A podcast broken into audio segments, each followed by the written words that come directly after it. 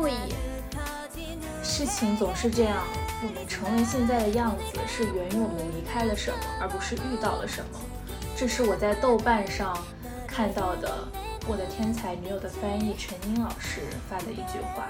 借由这段话，我们想聊一聊，为什么我们会选择离开中国？在做这个人生重大决定之前，我们经历了什么样的思考？在真正离开之后，我们的生活发生了什么变化？我们常常觉得个人的思考很容易陷入过于以自身为基础的狭窄的箱子里，而忽略了其实不同的人有不同的想法。所以，我们决定邀请一些已经定居在国外的朋友来聊聊他们远走高飞的原因。这一期，我们请来了之前上过我们节目的小 Q。小 Q，你给大家打个招呼吧。大家好，我是小 Q。简单介绍一下你现在目前的状况。你出国多久了？嗯，我目前是生活在韩国，出国已经十年了。我是一三年出的国，呃，在这里读书，大学研究生，现在正在处于求职的阶段。然后应该以后也会长期的居住在这里，大概申请永居的签证，应该会是这样。当初为什么会选择韩国这个国家呢？我觉得主要是因为这是我当时的状况下最容易实现的一个留学的国家，就考虑到钱的问题。嗯，当时其实也考虑过日本，但是对比了一下，觉得可能韩国更好实现吧。我觉得还是因为当时我的知道的有限，如果我去了解更多，就会发现欧洲很多国家其实也是费用是比较低的，可能去欧洲会是更好一点的选择。但我当时觉着一听欧美就感觉应该 钱蛮多吧，蛮贵吧，所以当时就选了韩国。那你当时做这个决定的时候年纪还很小，那你做这个决定是纯粹你自己一个人的决定，还是说家里面的人也有？有一些推动力，这个完全是我自己的决定，因为我自己个人状况就是有一点特殊。我大概在出国之前是二十十九岁那时候左右，就感觉已经是一个人生的非常非常灰暗和低谷的一个状态。嗯，我的状况是当时念高中，但成绩不好，很差，我一直在玩儿。当时我对未来没有一点点实感。会考之后可以拿到毕业证之后。我就不想念了，我就回家了。在这一年的时间里，我朋友都是在准备考大学或者什么的时候，我其实在尝试各种各样的工作。那时候有一个时间去考虑未来，就会发现自己非常非常的受限。然后我能够想象到的未来都是非常的有限和灰暗的。在一个不到二十岁的年纪里看到那种未来，我是非常绝望，就是也特别恐惧。嗯。所以说，不管怎么样，一定要找一个办法出国留学。其实是当时我能想到的改变自身人生境遇的一个方式。可能在我当时狭隘的认知里边，这是唯一的一个方式。当然，其实我当时也去什么考过什么会计资格证呀，或者之类的东西，也去学过很多东西。但是留学可能是，呃，我当时想。想到的比较靠谱，而且相较而言改变会会很大，并且我能够掌握的一个一件事。因为我的家境也不是很好，从我决有这个想法，其实下这个决定倒是很快，就是我自己心里暗暗的想着要去留学，到我真正出国大概有一两年的时间，中间嗯，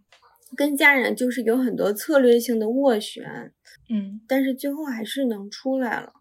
你也说了，因为家庭的关系，你要出国留学的话是一件成本很高的事情。我感觉我十八九岁的时候就什么都不知道，你那个时候怎么能确定、特别坚定的觉得说留学是可以改变我的人生的？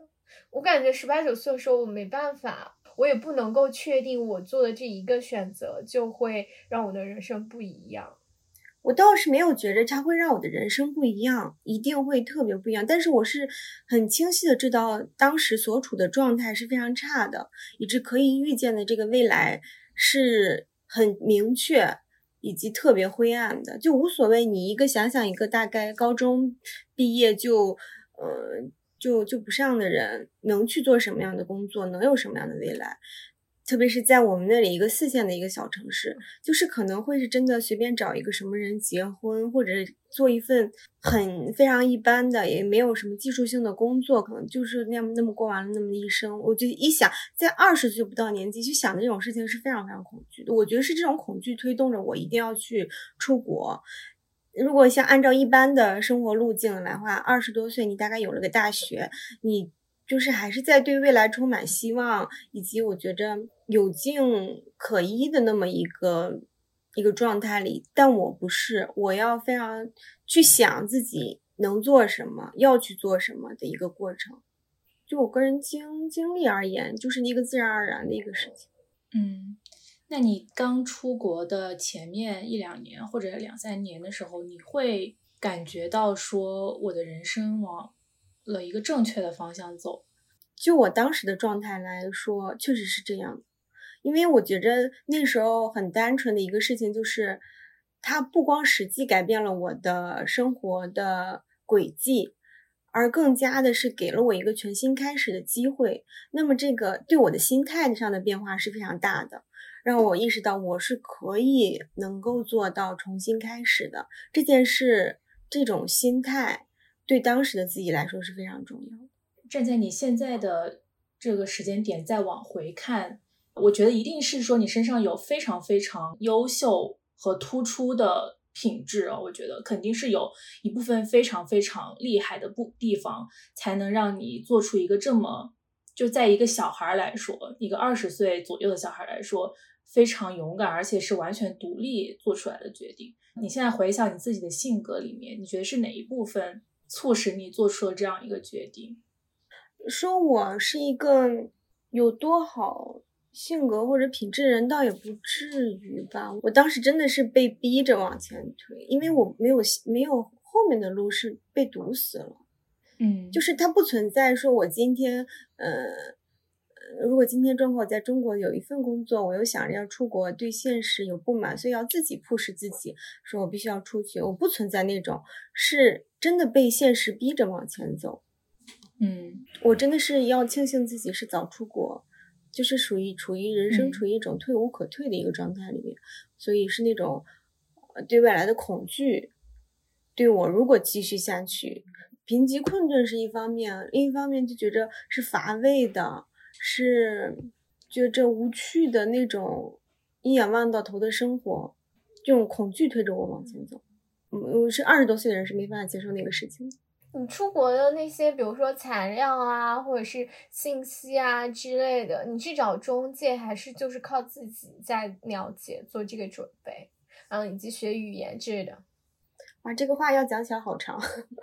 因为我当时其实已经不念书了，不念书的情况下。并不是直接找一个中介，而说，因为我对我的家庭来说，让一下让他提出国这件事本身是完全不可能实现的。所以这个路径是我首先找了一个大专，这个大专是可以提前批入学，不需要参加高考就可以去上的。但是我其实一开始在念这个大专的时候，首先去看了他有没有出国交换的机会，这是我在选定那些大学的时候唯一的一个标准。呃，进入这个大学之后，然后我就申请了那个出国交换的机会，无法出国，但是你跟家人说的时候，你出国交换的机会是可以争取到的。然后争取到这个机会之后，包括呃中介也是学校帮着处理的，所以好像当时也没有什么费用，哦，没有什么费用，只有我第一学年的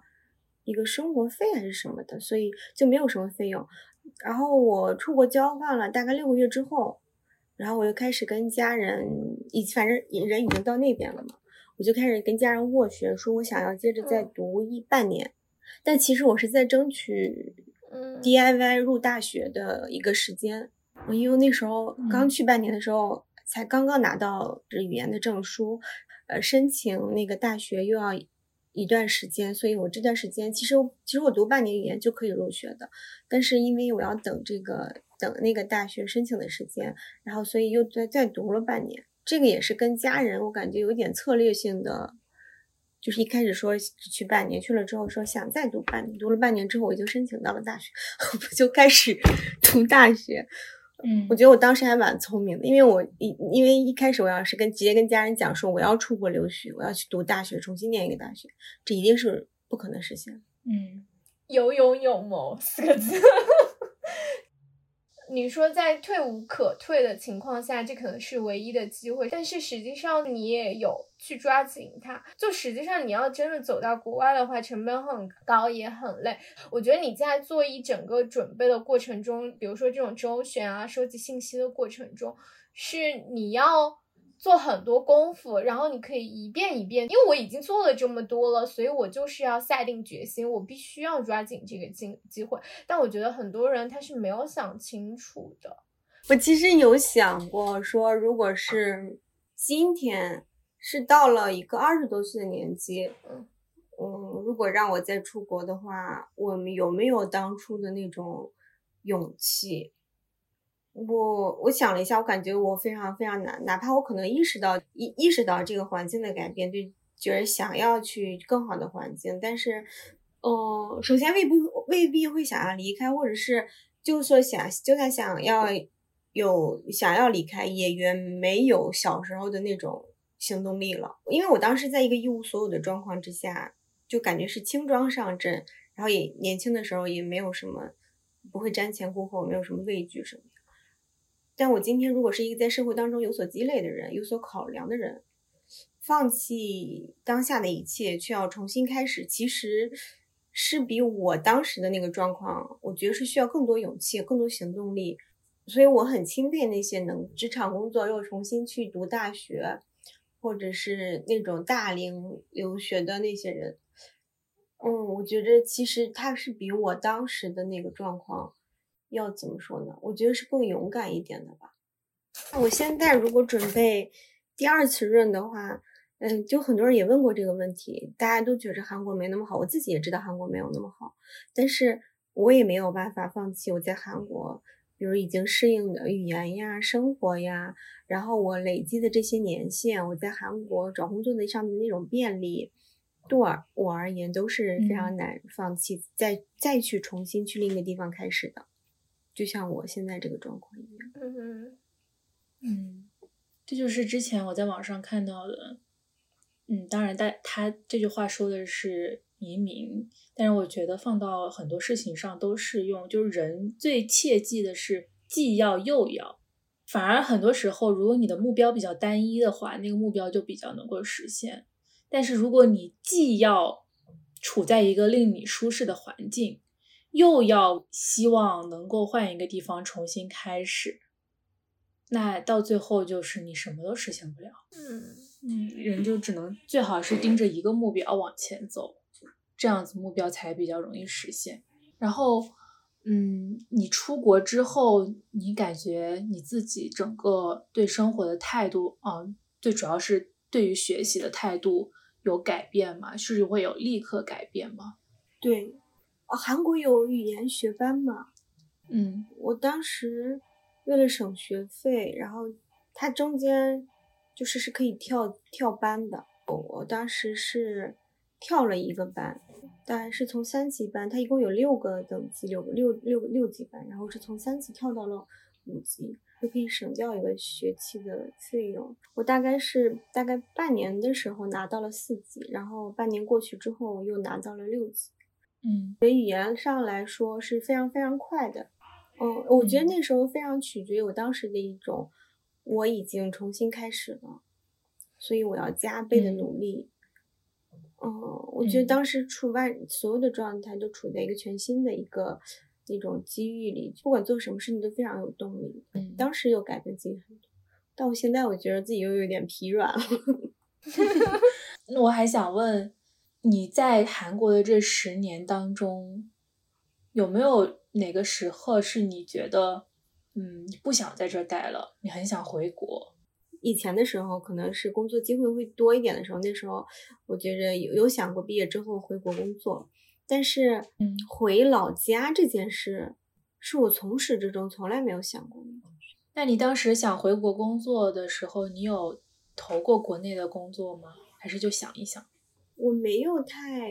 仔细去研究这个，但是我当时很多同嗯学，基本都是毕业之后回国工作，然后找到工作也都还不错。所以说，我当时也是受他们的一些影响，觉得如果工作的话，回国工作的话也不错。但是到最后是什么让你特别的坚定，想要留在那边？经济不行，找不着工作吧？估计。我要是我是我是真的觉得，嗯，如果现在还是在国内，还是属于一个找工作比较好找，还有一个就是有比较有发展前景的话，或者早几年，早几年的时候，我甚至都是非常坚定的想要回国的那种人。嗯，但现在的话，也因为自己可能看到了更多事情，知道了更多事情之后，嗯，也因为。我在韩国已经很多年了，我又知道自己如果是继续待待下去，我将获得什么。就是经过这种权衡比较之后，我觉得留在韩国是一个对我而言，对我自身而言是一个比较好的选择。嗯，那你待在韩国，你有感觉到韩国跟中国最大的不同是哪里吗？感受最大不同是礼仪上的吧。刚出国的时候，我会觉得这是我一个要适应的地方，我从来没有思考过它的好和不好，也是我嗯慢慢的到后来有意识之后，我就觉得这种非常保守的底色对我来说是也是非常压抑的。有一个好处就是自己是一个外国人，你哪怕不完全遵循那那么严苛的遵循他那套礼仪，也是被包容的。我觉得这个是得以能够稍微得以喘息一点的。所以你刚出国的时候，有会有感觉到说我来了一个特别不一样的国家，或者是你感觉到生活上因为语言的问题，生活上有很多不便利的地方。我倒没有觉得它特别不一样。我觉得东亚来说，嗯，就反正都是儒家嘛，然后东亚底色我就感觉差不多。而且还有就是我在出国之前已经通过一些比如。呃，韩剧啊，这种影视作品或者什么的，对这个国家有一点了解，我觉得就不会有像大概去欧洲或者什么样的国家那么大的一个文化差异，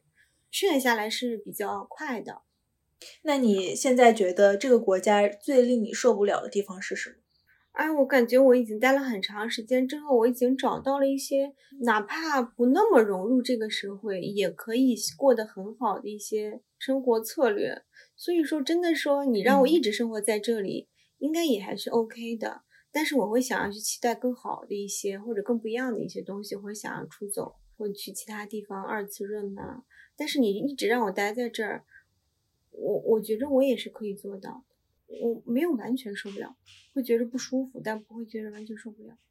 那最不舒服的是什么呢？是你刚刚讲的这种比较森严的等级上的。对，但我觉着，我觉得还有一个原因，是因为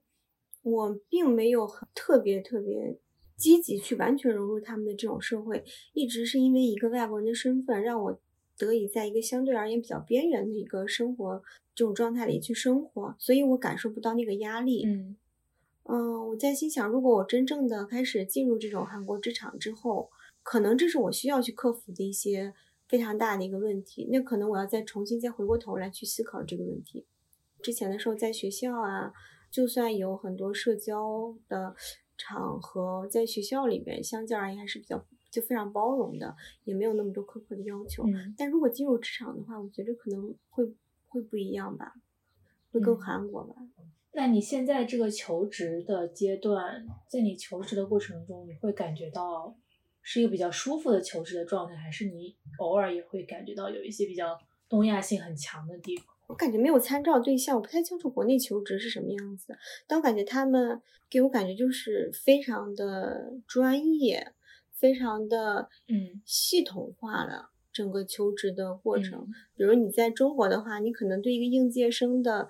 就像之前吧，应该现在应该有一些变化，会比较卷了。嗯，在韩国求职是要求你，他没有给你学习的时间，你要求你入职的时候就可以整装完全的是准备好的一个状态，你是没有什么学习的时间的。就是你要准备好一切去入职，他对这个入职这种要求比较高，但是像国内可能会给你一些学习的一些时间什么的，国内应该应该也这样的吧？就比如像说你会什么职技能啊，比如你会 CAD 啊、Photoshop 之类的，你在国内的话可能当然有资格证会更好。如果啊你只写一句你会，也是可以，但是在韩国的话，你只写一句你会是不可以的，你必须要有资格证书。呃，对这种东西要求的是非常高的，这是我之前可能有意识到，但没有料到会这么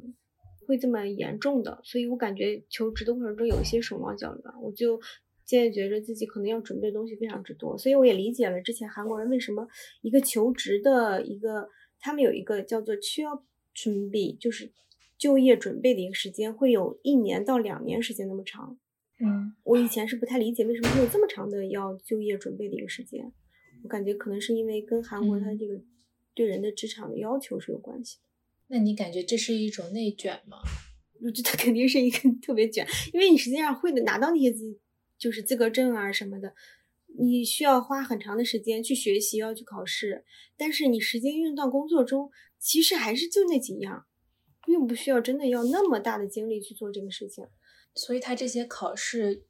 很多还都是停留在那种理论层面，对吧？不是说都很实用的那种。不不不，也是都是有实操的。可能是你考资格证要学到一百分，但实际你工作上可能只用用五十分。对，就你工作的上的时候，你哪怕你不去不去拿这个资格证，这些东西也是可以轻易掌握的。但是你在入职的时候，准备就业的时候，一定要有这个资格证。考这个证的花费的时间是非常长。嗯，那韩国人找到一份比较能够支撑生活的工作的难度还算是比较高吗？还是说其实没有那么高？我也我觉得我身边的同学也有很多人去考公，考公的人非常之多。嗯，但韩国的公务员工资也是不高的，就是如果在外面工作，大概拿个三百多万一般的话，但我听他们去考公的那些工资，好像基本都是二百左右，就是不到三百、这算是韩国工资里比较低的一个。他们之前有一些政策也是削减了公务员的工资，但整体上因为它比较安稳嘛，也是跟国内去考公的人的那个诉求是差不多的，因为福利，因为稳定。那大概一个年轻人在韩国过上比较像样，不至于说多节省，但是也不是花销很大那种，就比较普通的生活，一个月的成本大概要多少呢？起码工资要在二百五十左右，最少最少。首尔应该会更高，首尔要更高的。二百五只是一个我我自己的觉想象，因为我觉得我的生活成本比较低了。二百五十真的是一个非常非常低的一个工资了。就是一万出头人民币是吧？对对对。韩国现在的有最低时薪吗？有，现在最低时薪是，哦，人民币大概接近六十吧，应该是九千九千到一万之间。我也没了解最低时薪具体是多少，大概九千几，但是不到六十块钱，好像五十几块这样。嗯，它好像现在比日本的最低时薪要高了。如果你现在要考虑说下一步，比如说拿到了韩国的身份之后，下一步想要换一个国家的话，你最想去的地方是哪里？因为我我觉得我现在跟我另外那个朋友的状态很像，我就想要不管怎么样，因为在呃韩国待了很多年了，然后想要在这里先嗯解决呃财政上的问题、财务上的问题，然后之嗯后的话，可能就算润是去比较想要去考虑那种。去像去再去生活压力书低一对，生活压力低一些，然后想要嗯去再读个书，去就会考虑这方面的原因。然后我就就比较好的选择可能是欧洲，你会再念一个书，是因为你想要再读，还是说策略上的考虑？我单纯就是爱上学嘛，我 我就 也没有了，因为我不知道我如果想要去另外一个国家的话，嗯，我就算在想那里去工作的话，可能从读书带到找工作是一个给我一个适应的一个过渡阶段的一个一个常规的一个路径吧。校园生活还蛮给人充电的，我有的时候会有这种心理，因为我前面有一个很大的目标，是我想要拿到这个身份，所以我就会有一种嗯不自觉的倾向，是觉得我生活的一切事情都要为这件事情让步，可能跟你那个朋友的心理有一点点像，就是我会觉得，那我要把我所有的娱乐，然后包括我享受生活的这一部分，尽量的。往后拖，然后我希望我能够先达成我自己要达成的目标，然后我才有资格去享受生活。你会有这种想法吗？你最近玩的不是挺开心的？我这我意识到自己有这个心理之后，那肯定就要把这个这个想法给戒除掉。我听你们那期播客，我感觉你玩的很开心。被拆穿了。对，你的问题是什么来着？我想忘记。我 就说你会不会也有这种时候，就是感觉总有一种老中人要先吃苦后享乐，先苦后甜。嗯，我不太会，我对自己要求没有那么高，然后我也没有什么一定要达成的一个什么目标。你有没有在网上，比如说在小红书上刷到一些定居在韩国或者是在韩国留学的留学生们对韩国有什么什么什么样的抱怨？你有刷到过这样的帖子吗？我还刷到蛮多呀，特别是嗯韩国一向不太受国人待见，这几年更甚了嘛。嗯我我觉得很多人留学可能也是，我也感觉他不是在留学，他可能只是出来找一个地嗯方，他要获得一个文凭而已。嗯，所以说他嗯对当地呃的文，不管是文化呀还是什么，也没有想要去了解的一个欲望。就可能你就嗯算你实际上是身处在这个国家的，但你的对它的认知依然是来自于国内的社交媒体上一个一套非常千篇一律、刻板印象的一些东西。然后你在遇见一件嗯事情的时候，你就首先去对照它是不是符不符合自己的刻板印象。你在了解它这个文化之前，就有对这个国家或者什么有一个高下的文化上的高下的一个判断。我感觉这就这嗯种傲慢就会特别影响你真的去在某地生活。嗯，最主要的抱怨是集中在哪里呢？有些还蛮靠谱，比如抱怨吃的贵，但他们韩国确实就嗯是饮食上的支出是像就在全世界范围来说，它饮食算是食物上是比较贵的。嗯这个应该韩国本地人也会抱怨吧？对对对，我之前在上的那个学那个什么通识的一课程，有一个大概对韩国整体文化上的一个一些论述嘛，它中间就有写到韩国的饮食在全世界范围内就算是呃比较高的，比如嗯。这个社会当中可能有些东西，可能文化上或者是文化支出这样的费用会比较低，相较其他国家算是便宜的，但是饮食上就会比较高，它可能有便宜有有有些地方就便宜，有些地方就贵，是这样的一个，肯定抱怨什么水果呀，韩国吃的不好啊。还有就是嗯最近就是又开始比较流行那种韩国抱怨韩国人的，我我倒是没有怎么遇到过什么没有素质之类的。我自己最大感受是韩国人的素质要高一点，我就所以我不太不太我不太有那种实感。因为韩国人被规训的很好，其嗯实你说他素质不高，倒不是说没有那样的人，但是这种概率真的不是特别大，因为他真的是被规训的非常的。东亚文化下这种儒教的那种思想，这种特别等森严的等级之下，就你对他的规训一定会影响到这个人，就抱怨还是挺多的吧。我觉着很多在韩国留学的嗯人，呃不管对这个国家真正的了不了解，但是已经不太敢有人讲说喜欢，喜欢好像是一件廉价的事情。不是偷国嘛？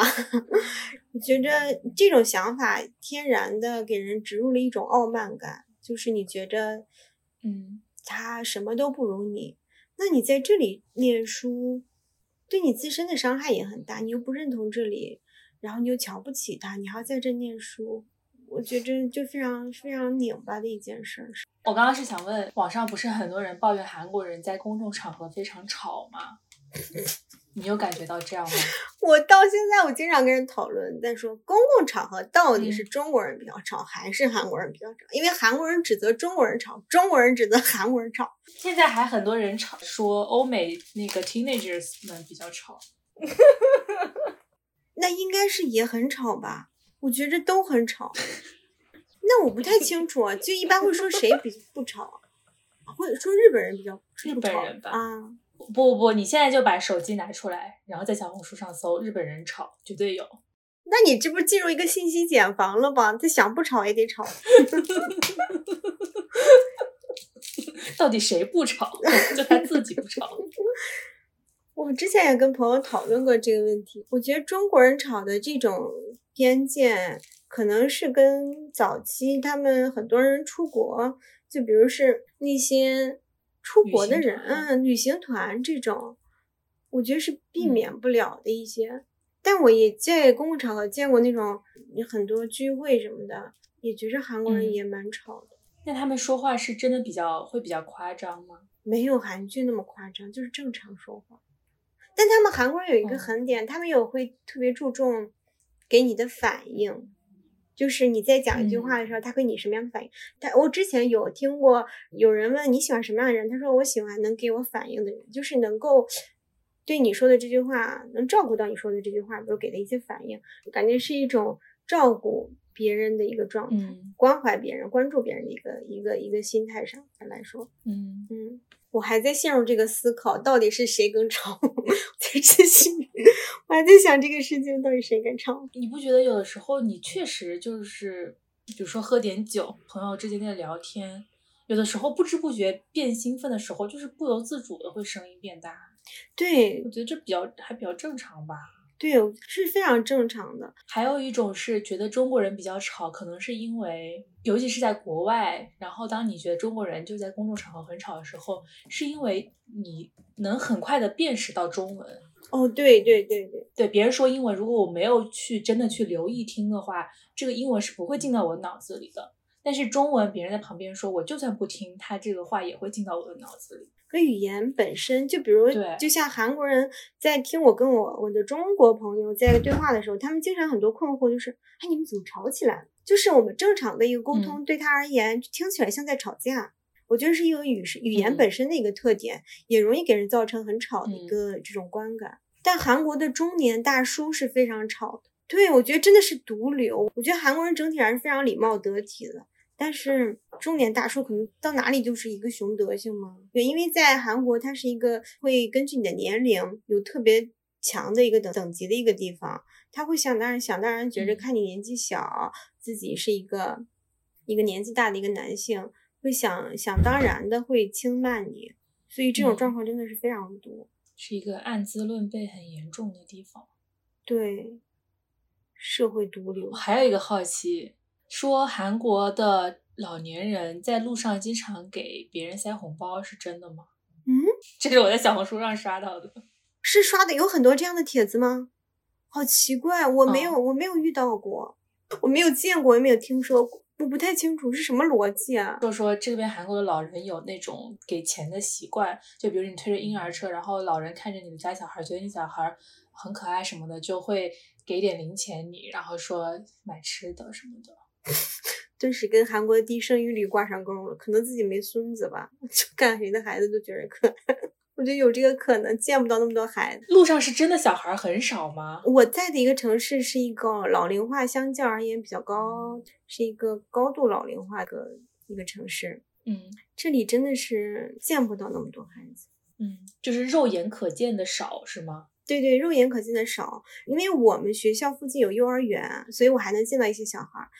我我记得之前的时候，也前段时间有说韩国有那个无孩区嘛，就没有小孩。有些商家会说是，呃，比如这个区域不不允许小孩进入，有一些这样的一个新闻传到国内。国内对这个事情的讨论说，韩国是会厌童啊什么的这种。然后我又觉得这个事情非常不成立的一点儿是在于，就孩子本身太少了，就是这个事情当然可能会有。但它是不是那么普遍到成为一个特别严重的文化现象？要定义这个这个国家的人厌童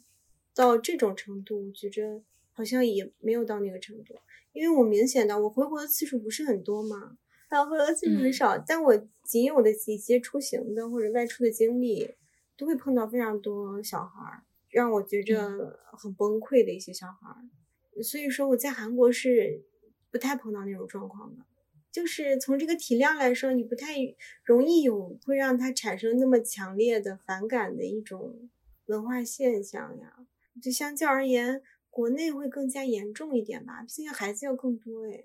就碰不到小孩，就说不上讨厌。嗯，那韩国的情侣多吗？应该也多吧，我也不知道，这怎这这事儿咋说呢？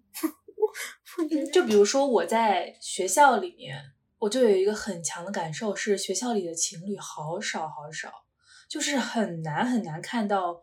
有一对情侣牵着手手在你面前走。可能本身人就不多吧，但是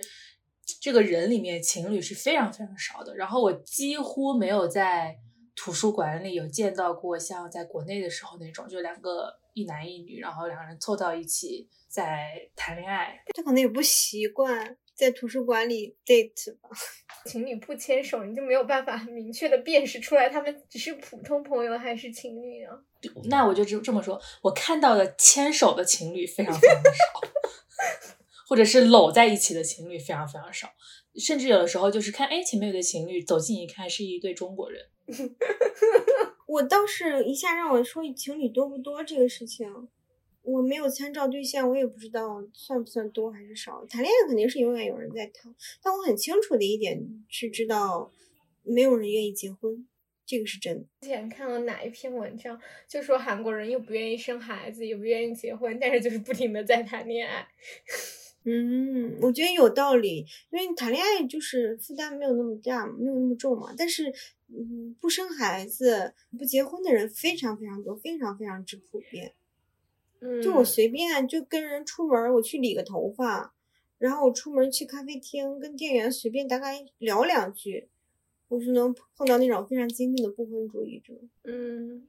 嗯，国内你想不婚以及不生育这种，依然是一个感觉是在城市的，可能是稍微精英一点的一些女性观念上比较进步的一些女性的一个选择。可能会不会真的不结婚生孩子另说，但是至少他们在在说的时候，基本上是这样的女性在去说。在韩国的话，它是一个不管男女都非常普遍的一个状况，甚至说也不论职业。嗯，你有没有有过那种时刻，会想象自己如果当初没有做出出国这一个选择，自己的生活会是一个什么样的什么样子？对啊，如果当时我不出国的话。可能在我二十多岁的时候结婚了，对，可能二十多岁结婚生孩子，我我就现在都有点不太敢想那样的一个画面。这应该这种恐惧应该是推动着我出走的一个最原始的一个动力。嗯，啊，我觉得你很早会呀。哎，我觉得还有一个原因，是因为当时打了非常多的工，那些工是让我，嗯，因为我能做，因为因为学历的原因，又没有，又基本上什么都不会，所以能找的工作基本上都是工厂呀。呃，我当时还做过什么买卖房子还是什么，做的这些工作，让我接触的这些人都让我觉着我不能继续待在这个环境里边。我曾经待在一个那个工厂，那工厂里就是全都是一些呃已婚的妇女，可能在。呃，结婚之后，结婚生育之后，然后出来补贴一点家用的一些，他他那工资也不是很高，然后工作也相较而言比较清闲的一些，我就听他们聊天，我就觉着这些人给了给我上了非常深刻的一课。你以后的人生，你以后的生活最有可能成为的一个样子，如果你不及时的做出改变的话，他们聊的什么？非常一些八卦，孩子，老公。嗯，我当时我觉着，对我当时那个年纪来说，是一种就真的是非常残酷的一个画面呈现在了我的眼前。所以我觉得那些那些经历对我来说都是挺重要的，就是逼得你不得要去想一想，你需要再这样下去，觉得这样的未来是可以接受的吗？当然是没法接受，所以才迫切想要做出改变。你觉得是因为你走出去了，所以变成了不一样的人，还是因为你不是不一样的人，所以你选择了走？你现在在觉得？我觉着那段经遭遇来说，对我来说是非常宝贵的。哪说哪怕说那个段时间是一个生活上非常低谷的一个状态，人生上非常低谷的一个状态，但是我不，我觉着如果没有那段时间的低谷，我是不可能能够触底反弹的。我在想，如果我是一个正常的，我在。大学，我在当时在高中的时候有一个也不算多好多差的成绩，能考上一个大学。我去读了一个一般的大学，然后再出来找工作。我觉着我自己不会比现在更好哎。所以说，那段时间虽然是个低谷，但我又想想，它变成了一个非常好的契机，让我能够迫使自己能够。去跳到更远的地方，去跳出那个生，嗯，对，然后跳出这种生活状况，我觉得反而可能也也还也还不错吧。就回头想的话，嗯，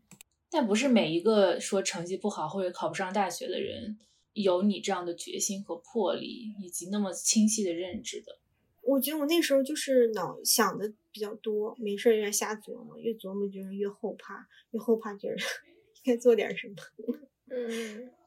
我出国的时候，就是讲讲适应这个事情嘛。我之前看若涵的一篇文章，若涵就是不合时宜的那个主播，他有一篇文章就讲到在外的这些华人怎么适应这个国外的这些环境。在在说的时候，就说有提到一个问题，说就是完全排斥自己的中国人的身份，为了努力的融入的这种。当地的社区跟当地人去交流互动是一种适应，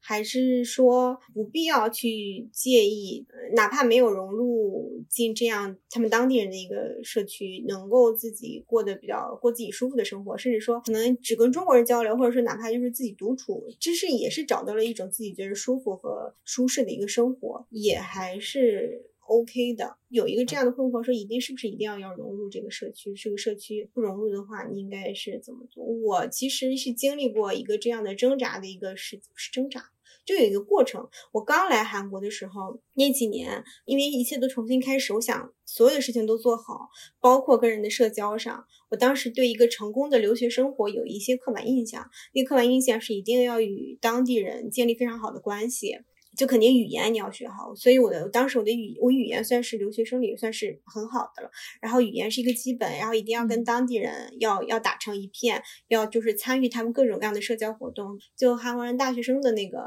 社交活动，就无非是 MT 嘛，各种酒局，他们的酒局非常之多，各种聚会酒局非常之多，就就要参加这样的活动。所以我一开始的时候是完全拒斥跟中国人接触的，我除了我的室友。或者是跟我上课的一个中国人，我们专业中国人非常少，我都没有微信，后来也没有再联系了，就基本上接触非常非常之少，拒绝参加一切留学生的活动。但我本身是一个不擅长社交的人，就可以社交，但并不能享受这件事情。就是你要自我强迫的去去要求，然后自己强迫自己去结识很多的韩国人，就是这种长期的交往，这种 push 之下，就可能是。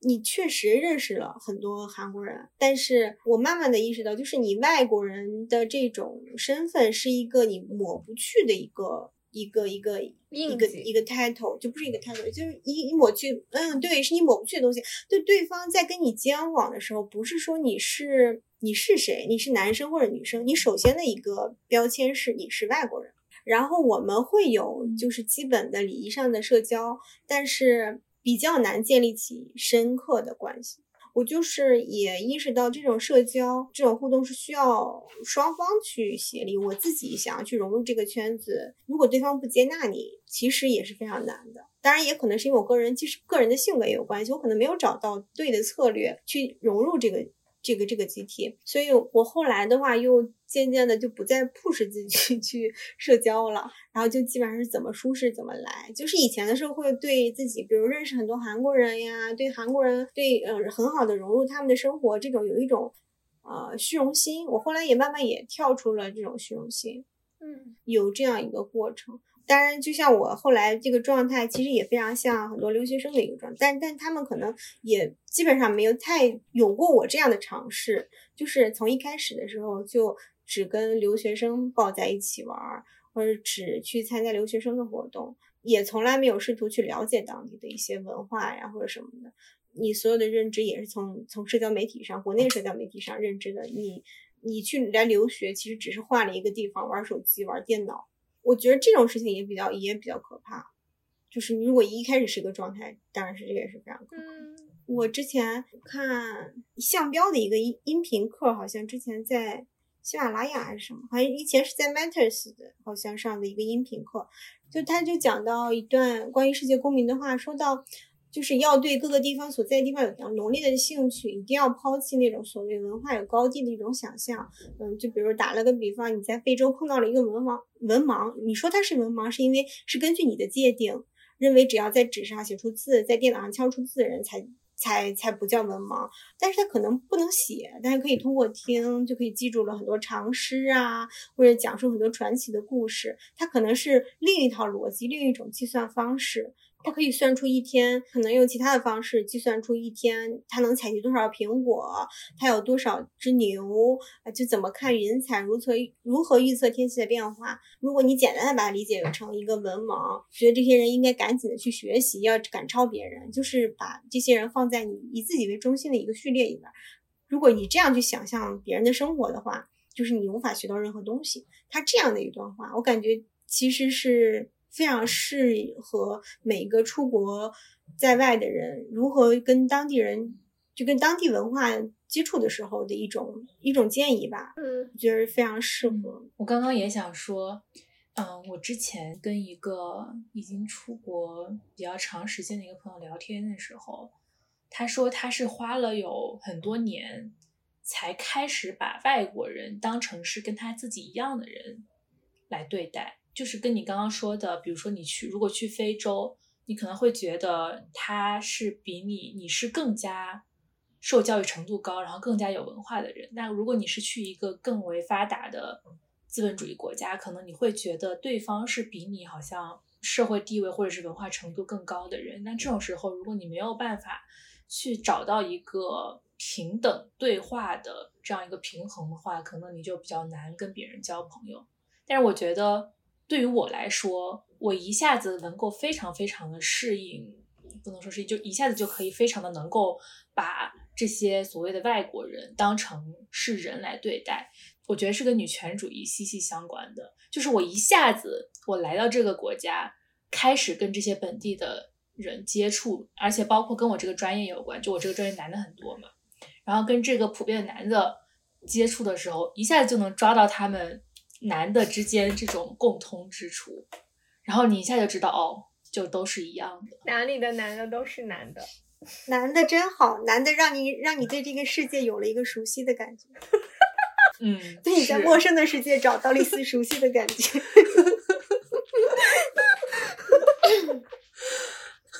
还有你刚刚讲的，呃，感觉跟外国人。之间还比较难交心，我在想是不是跟这个国家是否是移民国家有关？可能韩国本身并不是一个移民国家，不是那种文化熔炉的感觉，所以可能他们本地人从小到大都比较少接触到外国人，或者甚至是二代移民。但比如说像就美国、加拿大和澳大利亚、新西兰这种，他本身可能他在从小到大成长的环那个环境当中。至少是有一些嗯少数族群的人，或者是一些二代移民，可能他会对这种不同文化的人的包容度会更高。是是确实这样。嗯，不过我也感觉到我在这边跟一些和我一样是从其他地方来的人的交流会更加顺畅，然后两个人之间的熟悉的那个速度会更快一些，因为你一下子就能感觉到我们对这个国家，然后对于自己。的国家的那个很多观念都是很相似的，比如说像他们加拿大人根本就不知道什么，很多人都不知道什么是 visa，就他们去欧洲可以随便去的，不需要办签证，他们也不知道说我要要去美国还要签证还要去面试。之前不是说那个就说什么嗯，贫穷限制了对富有的想象力吗？我觉得富有也限制了对贫穷的想象力。哦，所以你是你现在是可以拿叫公民身份是吧？不，就是就 PR 就绿卡。我我现在就是就算要拿永居的话，我首先要有一个工作签证，工作签证过一段时间之后再去换永居。这个就是永居能不能拿到，其实跟你的年收入是有挂挂钩的。你是不是在韩国有一份稳定的工作？但只要是开始了这种稳定的这种职场生活之后，后面申请就是非常顺理成章。嗯，那感觉韩国还可以，这个移民政策在好像是所有的国家里面移民非常简单的一个国家。但有语言的要求，你是对，但你现在基本上在韩国工作了的话，语言都不是太大的问题吧？你觉得你之所以在韩国，我感觉比较顺利，跟你的语言比较好关系大吗？语言是一个让你在。当地生活的时候，最快获得成就感的一件事情吧，至少一开始是这样的，是一个你了解和适应本地的一一把钥匙，这是最基本的一个东西，我觉得说肯定是有帮助的。你语言不好，你很难觉着这里生活舒适，很多体验感也会很差吧。嗯嗯嗯，我觉得执行还是蛮重要的。你没有开始行动之前，你会把那个事情想的太大，然后太难。因为你在执行的过程中肯定会有很多挫折和困难，遇到那些挫折和困难，你是想说我要退一步，我就不做这个事情算了，还是说你就是我已经做到这一步了，我要下定决心，我要把它做好，我真的就是要走。反正我觉得执行挺重要的，它既能考验你的决心，也能够让你觉得说这个事情我是可以继续做下去的。如果我有足够的决心，我觉得一种未知的想象反而更难，会把人吓退。嗯，之前跟人聊过留学这个事情的时候，比如有一段时间大家对润这个话题也是有非常大的热情的时候，我有很跟跟很多人去聊过这个润的问题。我觉得大部分人其实都处于一种我是想润的，但是我没有足够的能力，又觉着我自己准备不够充分。但是其实我自己的经验来说，我甚至刚出国那个时候是。也没有什么钱，我我妈妈给了我大概半个半年的学费，不是半年学一一开始学费是免费，只有半年的大概六千块钱的生活费，嗯，然后又付了，后来又付了一个一个学期的学费之后，后来的之后基本上所有的费用都是我自己在掏了，就是我自己打工呀或者什么。嗯，韩国大学一个很好的就是它可以分期付款嘛，就是你不必要一下子全部交上所有的学费。然后我读的又是一个学费比较便宜的国立的一个大学，所以全部的费用，不管是生活费还是学费，都是我自己打工赚成。我觉得你首先，你如果是一个经济状况不是特别好的人的话，你一定要跟你的一开始给你愿意给你这份启动资金，哪怕这个启动资金很少，但你还是你也没有嘛，要从家人获得的支持的时候，你一定要跟跟你的家人表现出这种你可以自己 cover 你自己所有的生活，自己为自己负责的这种决心。要给他这种信心，让他觉得你是可以做到，这个就是特别重要。我还有就是，我就觉着去考虑那么多，想那么多，准备齐了之后再出发，这种想法其实很大程度上非常打消，就是非常影响这个整个事情的进程。嗯，我自己的状态就是，我觉得最好就是，当然要想一想，但是最好的状态就是尽快的去投入行动，然后把自己扔到这个环境里面。就很多事情，实际上你比如在在做之前，就会有很多考虑，说如果碰到这样的状态，你怎么着？碰到那样的状态，我钱不够怎么办？或者怎么怎么样的状态，就是我自己的经验来说，真的是船到桥头自然直。你扔到那个环境里中之后，你总是会找到解决办法。那种解决办法，有的时候是你在一般正常状态下很难去想象，但是你你一定是处在一个紧急的状况之下，你很多解决办法就会生发出来。这个是先做是非常非常重要的。想要万事俱备、准备好了之后再出发的人，永远不会出发。不知道呢，我总感觉这种人后来都不会出发。对，我也想说，这可能永远不会出发了。但人要怎么确定我到底是想走还是不想走呢？我觉得很多人根本就没有想清楚，他只是觉得别人就是走了的人过得比我好像好一点儿，所以我想走。但是实际上他没有行动，说明现在的生活对于他也有，就是有一些吸引力。我觉得其实就跟小强一开始讲，你不能指望说留学就可以彻底改变你的人生。小江这段没有在那个录的时候说，小江你再讲一遍哦。很多人把移民看成是一个万能丹药，他会觉得我现在人生面临的这些困难、这些痛苦。我可以通过这一个单一的方式得到解决，但实际上，假设你现在对你人生有一些困惑，比如说我到了三十岁这个门槛，我对于我的人生未来走向有很多疑惑，有可能这个手段，这个移民这个手段不能够百分之百的解决你现在的困惑的，而且我也不觉得人生是有任何一个选择。就是此刻这个选择是会决定你的命运的，我觉得不会的。就像你的这个经历，其实我觉得，就算你当时没有出国，你也肯定不会是一个就这样一辈子就像其他人那样子的生活。我觉得不会的，是因为你是一个这样的人，所以你才会有这样的选择，然后这样的选择又再加强了你本身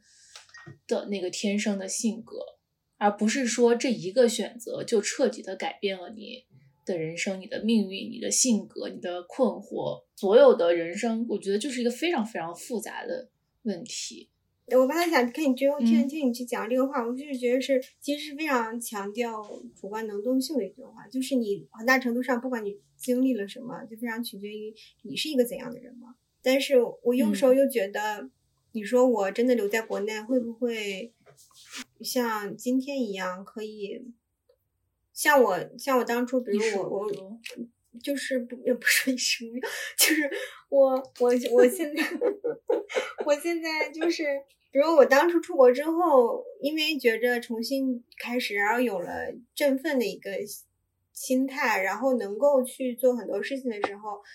就是秉持着这种好的心态，能够去做得更好。我我不太能够确定，如果我在国内的话，持续那样的生活，我依然能够有那么大的一个对抗力去对抗我周边的一个世界，然后去始终去强调自己的那种主观能动性，能够去做得很好。我当然觉得人的主观能动性很重要，我就觉得这一个个小的选择，就可能它不一定是真的是一次选择，但是这种很多很多的这种选择，其实在每一个选择当下都有改变人一点点。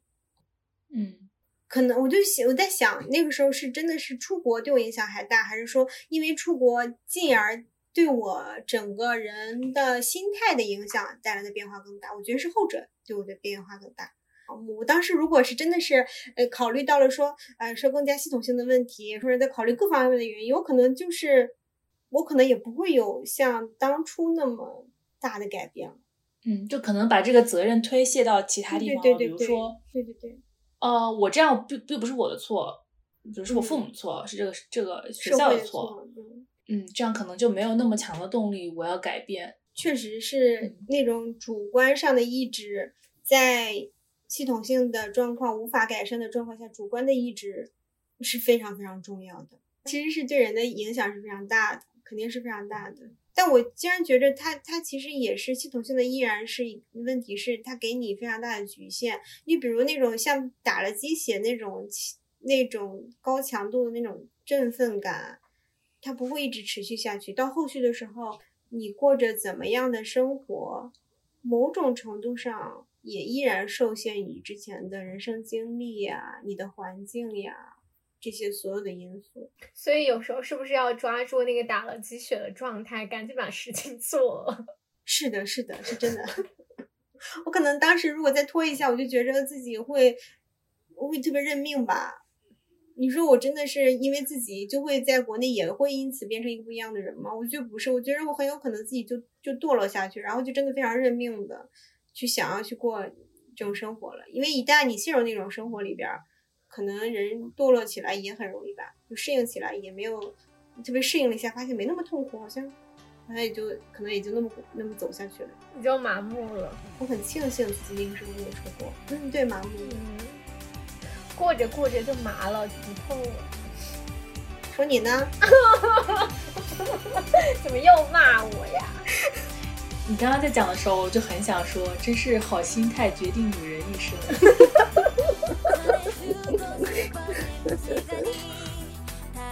感谢大家收听，你可以在苹果播客、小宇宙、Spotify 或其他泛用型客户端上搜索并订阅我们。如果你喜欢我们的话，欢迎给我们五星好评，或者在爱发电上给我们打赏。如果你有想要和我们聊，或者想听我们聊的话题，也欢迎你给我们的邮箱 justalongroom@gmail.com 来信，我们下期再会，拜拜。